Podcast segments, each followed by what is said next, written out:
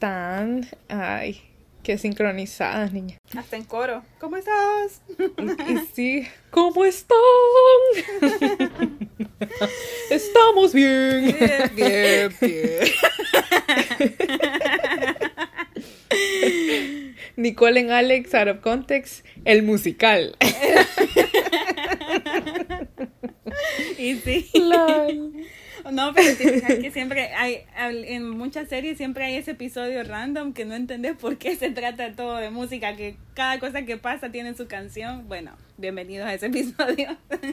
¿Verdad No que crean. sí? Sí, te lo juro. Sí. Siempre que este en las series te has fijado que este sale así, pues ese ese musical que de la nada no entendés la trama, no entendés no entendés el fin, Ajá. no entendés nada acerca de ese episodio. Y sí, básicamente. No, no entiendo por qué. Sí, pero bienvenides, bienvenides. Bienvenidas.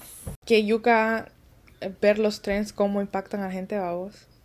Sí. Estábamos hablando, mi querida, estimada prima y yo, de los efectos, repercusiones y todo lo que, lo que dejan los trends como el es un 10, pero. Bueno, estábamos platicando que, que las calificaciones, o sea, en realidad, uno, uno yo creo que se visualiza. Por ejemplo, pensás en un 10, pensás en algo buenísimo, algo ideal, pensás en menos de eso y sentís que, pues, que no es suficiente. Ahora bien, desde, desde pequeños siempre buscamos eso. O sea, nuestros papás nos dicen que quieren 10 y todo eso, pero al final qué es lo que haría suficiente o no a una persona. Eso es lo que estábamos hablando. O sea, ¿por qué hay que ponerle como un número a una persona? ¿Qué opinas vos? Ay, la gente no se da cuenta de lo mucho que lastima cuando califican a una persona. Siento que es como la naturaleza de uno, ¿verdad? Lo que siempre le inculcan los papás de que tenés que sacarte siempre la calificación más alta, tenés que, que rendir y ser el mejor. Y pues normalmente siempre es del 1 al 10 que también te desempeñas en el ámbito laboral, en el, en el ámbito educacional y todo eso. Y siento de que, como vos decís, uno siempre está buscando eh, ser el mejor y siempre está como, por ejemplo, este, ¿cuáles son tu, cuál es tu banda favorita? O eh, del 1 al 10, ¿cuáles son tus artistas favoritos? Enumeralos. Y siempre estamos como queriendo dar una calificación por buena o mala que sea. Este, y, y siento que deja bastante, bastante marca en uno. Siento que lo que pasa es que sabes que la gente no se da cuenta y es lo que hablábamos también en episodios anteriores. Cuando la gente hace también tipos de comentarios, uno nunca sabe cómo otra persona está anímicamente. Y si yo te digo, si yo te salgo con esa estupidez de sos un 10, pero y empiezo a nombrar todos tus defectos y te pongo un número bajo, ¿cómo te vas a sentir? Te vas a sentir Exacto. doblemente atacada, ¿estás de acuerdo? Sí, definitivamente.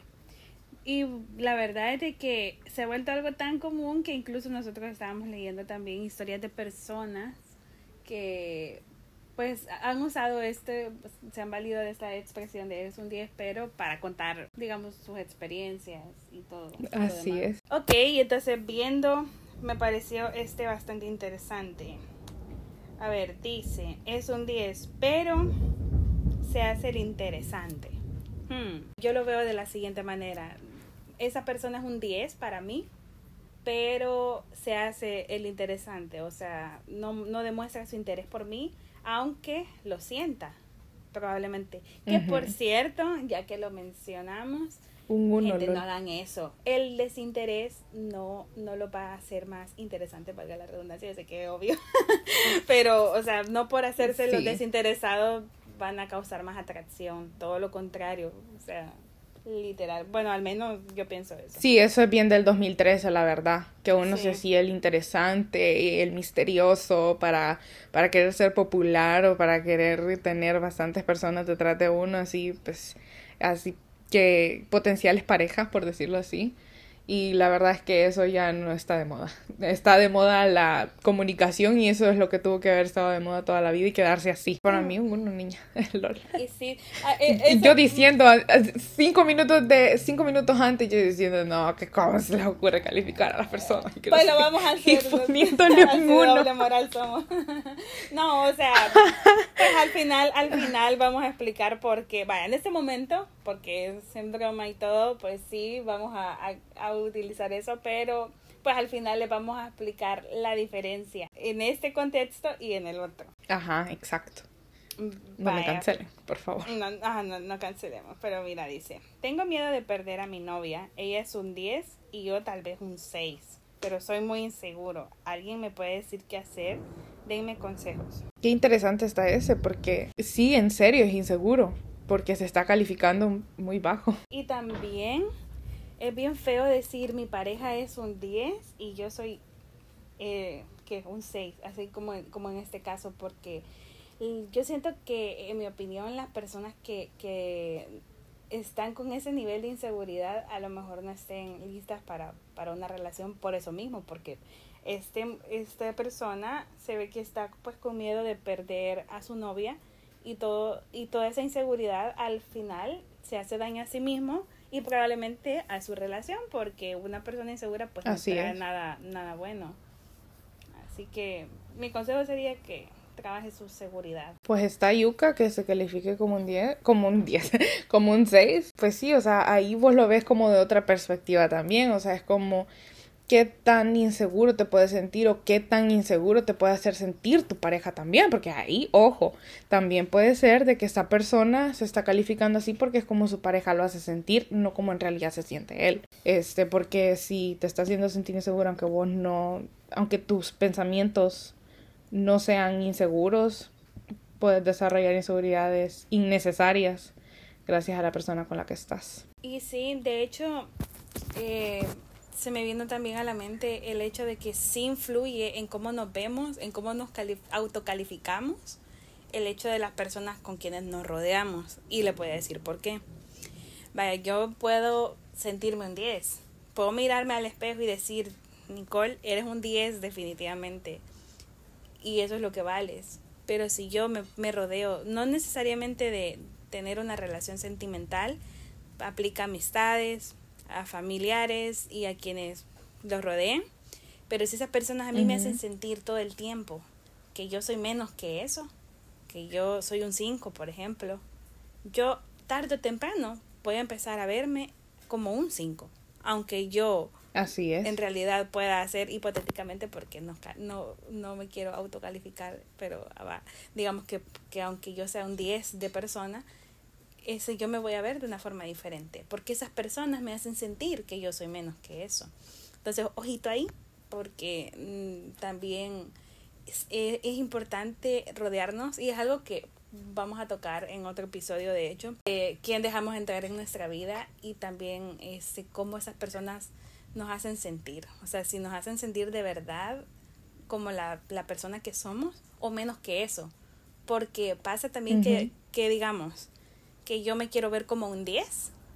Entonces, yo no puedo, no, no acepto que hay personas que también son un 10. Que digamos, ay, yo no quiero que, que yo no quiero que vean ustedes que Ale es un 10 también. Entonces yo la voy a hacer sentir a ella como que es un 5. Para yo sentirme un 10. No Y el bien problema. ¿sabes qué? Es que el cerebro es tan poderoso que si vos te estás metiendo algo, te lo están metiendo tanto tiempo, te lo decís, te lo decís, te lo decís, que aunque no sea cierto, te lo crees como que si fuera cierto. Y pues al final todo eso te termina afectando y te termina creando cosas, inseguridades, te termina creando ansiedad. Aquí hay otro, mira. está Así es. interesante porque se está metiendo con lo físico. Dice, es un 10, pero es gorda. Amarre. Así. Y Qué lo que yuca. decíamos, calificar a las personas por su físico es algo bien feo, la verdad. Sí. Yo sé que O sea, tenemos todo un episodio acerca de eso. de Vayan a checarlo, pero, pero sí, o sea, es algo que, que vos te pones a pensar y en serio vas a atacar a alguien solo porque es gordo. Fíjate que me da tanta cólera que la gente haga eso. Hace poco yo estaba escuchando a unas personas ahí en mi, en mi universidad que estaban diciendo, ay, mira, que está fea, que no sé qué, y estaban viendo, era un grupo de niños ahí viendo una foto de una niña, quizás, por lo que entendí. Este, yo estaba ahí almorzando y me dio tanto asco, y literal, eso fue el lunes creo, me dio tanto asco que me tocó pararme e irme para otro lado porque ellos empezaron a decir, pero es que está fea y que está gorda y que no sé qué, que no sé cuándo. Y yo dije que no estos majes han salido de una mujer para que estén hablando así de una mujer. Y aunque fuera de un hombre, fíjate, pero ¿por qué vas a juzgar a una persona por su físico? ¿Por qué le vas a poner una etiqueta por su físico? ¿Por qué le vas a poner una calificación por su físico? No comprendo qué tiene que ver su físico con su esencia como persona para que te quieran denigrar de esa manera. No me cabe en la cabeza. Fíjate que ese día, yo así te digo, si no hubiera sido un grupo de hombres, porque, bueno, dije niño, pero en realidad era pues que como de mi edad a lo mejor, si no hubiera sido pues ahí un grupo eran como cuatro o cinco, hubiera estado segura que no me iban a insultar o que no me iban a agarrar a perseguirme o algo por el estilo, te aseguro que me hubiera levantado y les hubiera dado una gran puteada, porque sinceramente a mí eso sí me molesta, porque no, no estoy defendiendo de que están criticando a alguien por ser gordo solo porque yo he sufrido de eso toda mi vida, lo mismo haría si están diciendo esté fea porque es muy delgada yo creo que la misma reacción tuviera. Eh, es lo mismo que porque digan porque es moreno y, o porque es blanco y, y, cosas así. O sea, es lo que decíamos la otra vez en el episodio pasado. Se están metiendo con lo que no se tienen que meter. Y no está bien. Definitivamente fue algo muy cruel y es cruel meterse con el físico de las personas y calificarlo como tal. Y bueno, a eso es lo que... Lo que Esa es la palabra, cruel. La diferencia de calificar, o sea, lo que Ale y yo queríamos decir en un principio, que calificar a alguien por su físico o determinar si esa persona es suficiente en base a lo que yo creo, eso es lo que está mal. O sea, porque yo no soy nadie para decir, por ejemplo, ay, Ale, ¿qué? Un, un 4 para mí. Porque eso no define lo que ella es como persona, como su esencia. Simplemente una ah, persona Exacto. es lo que es. Porque también no vamos a decir, ay, créete un 10 si en realidad das pena, la verdad, o, o, o, si tenés malas actitudes y cosas así, sino que simplemente no ser duros, demasiado duros con nosotros mismos. Y pues nada, básicamente eso, ahí radica la diferencia. Otra cosa, agregando lo que vos dijiste, una cosa es cómo vos me ves, si vos me ves un 4, esa es tu opinión. Y no solo por eso vas a venir y andar, andar queriendo denigrarme como persona, ni andar queriendo hacer que otras personas me vean como un 4 solo porque es tu opinión. Porque yo puedo ver algo de un color y vos lo puedes ver de otro. Y pues cada quien va a estar en, en, en lo correcto porque es su perspectiva. Y pues ahí, sinceramente, que depende de lo que cada persona tiene. O sea, para mí, yo, por ejemplo, yo puedo ver feo a un hombre y yo, y que está con una mujer bonita y digo, que ¿por qué esta mujer se fijó en él? Pero podés ver vos esa misma pareja y ver que ese hombre es guapo y que la mujer es fea y puedes decir lo contrario. Es solo la opinión de una persona y eso también a veces no nos damos cuenta y por eso dejamos que se nos meta mucho en la cabeza que la opinión de una persona le estamos haciendo que vale como, como que si fuera la opinión de todas las personas que nos conocen. Cuando en realidad cada, cada, individuo, cada individuo que nos conoce tiene una perspectiva diferente de nosotros. Nosotros con mi mamá estábamos platicando de eso y me dice, nosotros hicimos una dinámica con mis compañeros del trabajo y me escribieron en un papelito, me describieron todos los que estaban ahí en esa actividad y ninguno me ha escrito de la misma manera. Y ahí te puedes dar cuenta que cada persona tiene una perspectiva tuya diferente, que sea buena, que sea mala, ¿qué te importa? Si al final la opinión de una persona no te define. Y la verdad que sí, recuerdo cuando, cuando tu mamá comentó eso y me dejó muy pensativa y yo dije, qué, qué interesante la verdad. Y por eso siento yo que, que, es tan importante tener una, una visión de quiénes en, real, quién en realidad somos, porque así no vas a dejar que lo que piensen los demás determine cómo te sentís contigo mismo o que eso de verdad te define cuál es tu valor. Simplemente el valor te lo das tú y, y las acciones que, que tienes, porque también no voy a decir, como repito, que soy un 10 si voy por la vida haciéndole daño a, la, a las personas, ¿verdad? Hay que ser muy autocrítico y para ser autocrítico también a veces hay que hay que no solo ver lo positivo, sino también lo negativo de nosotros, de nuestras acciones. Y bueno. Exacto. Aquí tengo la última y está interesante porque de hecho va a ser un tema que vamos a, a, tocar en otro episodio más extenso, pero vamos a dar nuestra opinión. Dice, es un 10, pero, y ojito, ojito, ojito aquí, pero no tiene responsabilidad afectiva. Es lo que no tiene. Ah, ups, pip. ah. Al concepto de, de responsabilidad afectiva, siento que Muchas personas carecen de eso, la verdad.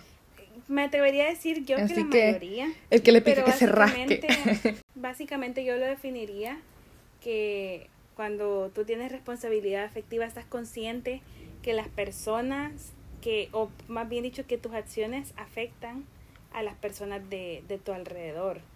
Y por lo tanto, vaya, por ejemplo, si a mí, para mí Ale es una persona importante y ella pues tiene sus límites, sus estándares de lo que espera una, de una amistad y todo eso. Y ella me dice, ¿sabes qué, Nicole? Yo quiero que, esperaría que tú fueras de esta manera conmigo y pues nosotros acordamos eso, que por poner un ejemplo, esperaría que fueras una persona confiable. Entonces yo tengo la responsabilidad afectiva de que si ella me comenta algo, este, yo voy a ser confidencial porque este, si no lo hago, mis acciones la van a herir y, y nos van a herir no solo como amistad sino que también personalmente porque ella se va a decepcionar de mí entonces es. y es bien triste que las personas carezcan de eso de hecho sentimos que es algo que, que le falta tanto a las personas hoy en día que es un tema que vamos a tocar, o sea, va a haber un episodio literal solo. Literal, va a ser un episodio de eso. Sí, porque todo empieza por la falta de comunicación. Porque no sabemos comunicar nuestros sentimientos, no sabemos escuchar lo que nos comunican las personas que sí se quieren comunicar o simplemente no queremos comunicar. Queremos que la persona nos lea la mente también. Eh, o la otra persona pretende que le vamos a leer la mente. Y es un tema demasiado extenso para cubrirlo en este episodio. Siento de que se merece un episodio completo. Porque sí, mucha gente carece de eso. Y si hablamos así en el ámbito personal, ya entrando como en relaciones, como un poquito más específico ya en relaciones, yo siento que eso es lo que también hace que muchas relaciones no... Fracasen. No sean así, eh, fracasen que, que pues no, no, pasen de lo mismo y, y, lleguen al fracaso por esa misma em, por esa misma razón porque carecen de eso porque responsabilidad afectiva envuelve muchas cosas fundamentales de una relación. Y hay personas que, que la verdad ni siquiera saben que existe ese tipo de responsabilidad. Así que ya eso deja mucho que decir. Y la verdad que aunque aunque dijimos, lo, lo repito, aunque dijimos que no somos quienes para calificar el valor de una persona, sí, sí da mucho que, que decir el hecho que alguien no tenga responsabilidad afectiva. Así que sí restaría. Sí, lo que pasa es que ahí, lo que pasa es que ahí eso es como un rebote, porque no es que está juzgando a la persona en sí, sino las acciones hirientes que tiene hacia otras. Por ejemplo, si a vos alguien te lastima, aunque yo quiera mantenerme al margen, eh, si está, digamos, hipotéticamente hablando, vos estás con alguien que a mí no me cae bien, yo me quiero mantener al margen porque vos estás feliz, pero, pero al final esa persona te termina hiriendo. Yo sinceramente no puedo quedarme con mi boca callada sabiendo que esa persona está haciendo cosas malas o que te hacen mal, cosas, está haciendo cosas feas y está haciendo cosas que, que te están hiriendo, que están jugando con, con, tus sentimientos, que están dañando tu salud mental, etcétera, etcétera. Y, y ahí sí yo siento que es bastante eh, como diferente a venir y criticar a alguien o, o ponerle una etiqueta por cómo es, porque yo no estoy diciendo esa persona es mala solo porque está haciendo eso, sino que estoy diciendo esa persona es una persona hiriente o está haciendo estas cosas que están hiriendo a mi prima o a, mi amiga o, a quien sea, ¿me entiendes? Entonces ahí sí, como que no es tanto criticarlo como persona, sino que criticar esas acciones que ante los ojos de cualquiera son hirientes o no están bien. La verdad que sí. pero como dijimos, es un tema demasiado extenso y de hecho, sí. Vamos a vamos a ponérselos hasta con, con ejemplos ahí este, qué es lo que implica, qué es lo que no implica, cómo es una persona y de repente puede que les pase de que van a decir, ay, si me he comportado con falta de responsabilidad afectiva o conozco un fulanito que se comportó así. Entonces, y uno a veces no entiende por qué. Dice, que ay, qué, insensible la gente y todo eso, pero no, carecen de responsabilidad afectiva. Pero ese será tema para el mañana. Así que gracias por escucharnos en este episodio que salió un poquito más largo de lo que pensábamos. Espero que les haya gustado. ¿Qué piensan ustedes acerca de este trend? ¿Lo han usado ustedes? ¿Lo usarían para calificar a personas? ¿O piensan que solo es algo un poquito más superficial? Porque por nosotros lo vemos un poquito ya más a fondo. Pero hay personas que se lo toman como un juego y que no afecta. Y a lo mejor sí. Por ejemplo, a mí, si a mí alguien viene y me califica, si me encuentra, si me encuentra en un punto débil de mi vida, me va a afectar. Pero si yo estoy bien conmigo misma, este, y si no estoy, si estoy en un punto de mi vida, en un momento de mi vida en donde me siento bien, eh, yo sé que me va a resbalar o me voy a reír por lo que me diga. Pero sí, que piensan ustedes? Háganos saber. Eh, tenemos nuestras redes sociales, autocontext-na en Twitter, Instagram. Eh, por cierto, por cierto, antes que se nos olvide, tenemos una noticia y es que vamos a sacar nuestro sitio web. Eh, vamos a estar haciendo blogs acerca de, de, los episodios y todo eso se lo vamos a explicar un poquito más a fondo. Espero que les guste, nuestra idea, que nos apoyen como nos han apoyado hasta el momento. Pues también nada más de que va a ser otra forma en que puede darnos su feedback, además de hacerlo por medio de las redes sociales y pues también para que ustedes sean sigan siendo parte de este podcast porque al final nosotros hablamos lo que les gusta. y también lo que nosotros queremos, para que vamos a mentir. y lo que se nos da la gana también, o sea. Así que pues va a ser otra forma también para conocernos un poquito mejor, un poquito más a fondo de lo que sentimos, de lo que pensamos y un poquito más a fondo acerca de qué hay detrás de todos estos episodios, de dónde se vienen las ideas o cómo nos afectan ciertos temas que hablamos. Siento que es una buena idea eh, para que la gente nos pueda conocer un poquito más. Y pues nada, espero que les haya gustado este episodio. Gracias por escucharnos y nos vemos la próxima semana. Adiós. Adiós.